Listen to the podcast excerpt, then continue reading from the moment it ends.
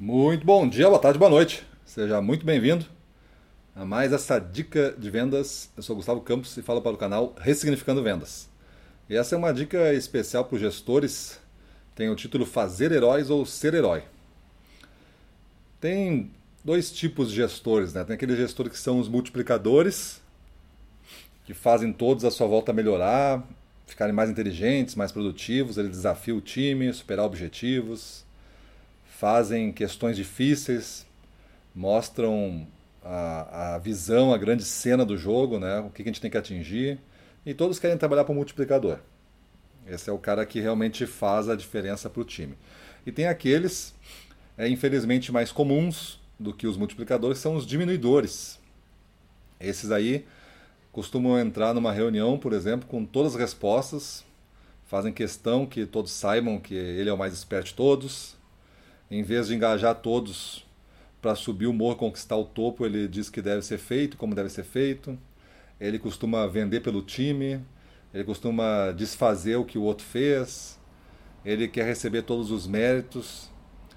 Então, um líder, um gerente comercial que tem esse complexo do herói, ele acaba destruindo toda a energia do time.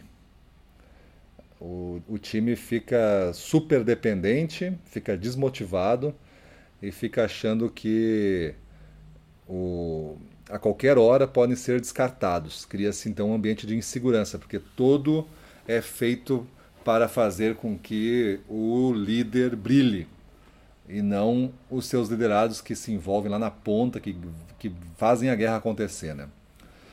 Então isso é uma, é uma triste realidade aí do nosso setor, onde se configurou muitas vezes que os vendedores não são gente é, profissional, não é competente, é o cara que entrou lá em vendas e não, não sabia o que fazer da vida, era, era a última opção do cara. Então vendas parece que era o, a última pontinha da corda, né? Se tu não pegasse essa pontinha, tu caía no abismo. E aí se configura então uma pessoa que é o gestor com esta mentalidade de vendedores. E aí o cara exerce um papel controlador, exerce um, um papel sufocante, porque ele acredita que o time não corresponde, né? É preguiçoso e tudo mais. Então, se você é um gestor e está me ouvindo, pensa bem, né? Se eu fosse fazer uma pesquisa e ligar para todos da tua equipe sem que tu estivesse sabendo e o cara respondesse na maior sigilo possível, tu acha que ele te consideraria um líder multiplicador ou um líder diminuidor? Ou um líder neutro, assim, que não, não fede nem cheira, né? Quem tu gostaria de ser?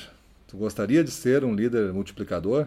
Porque me parece que o líder multiplicador não tem crise, né? O líder multiplicador, se por alguma razão a tua empresa não existir mais, o cara fica pouco tempo no mercado, porque a referência dele é que realmente ele constrói com as suas atitudes e ações e pensamentos uma equipe forte que vence o desafio. Mas já um líder diminuidor, parece que a sua imagem no mercado é, não é das melhores. Fecham-se portas, né? Por onde se passa, fecham-se portas. Então, pensa bem, multiplicador ou diminuidor? É isso aí. Valeu, vamos para a rua, na frente dos clientes, domínio total, vamos para cima deles.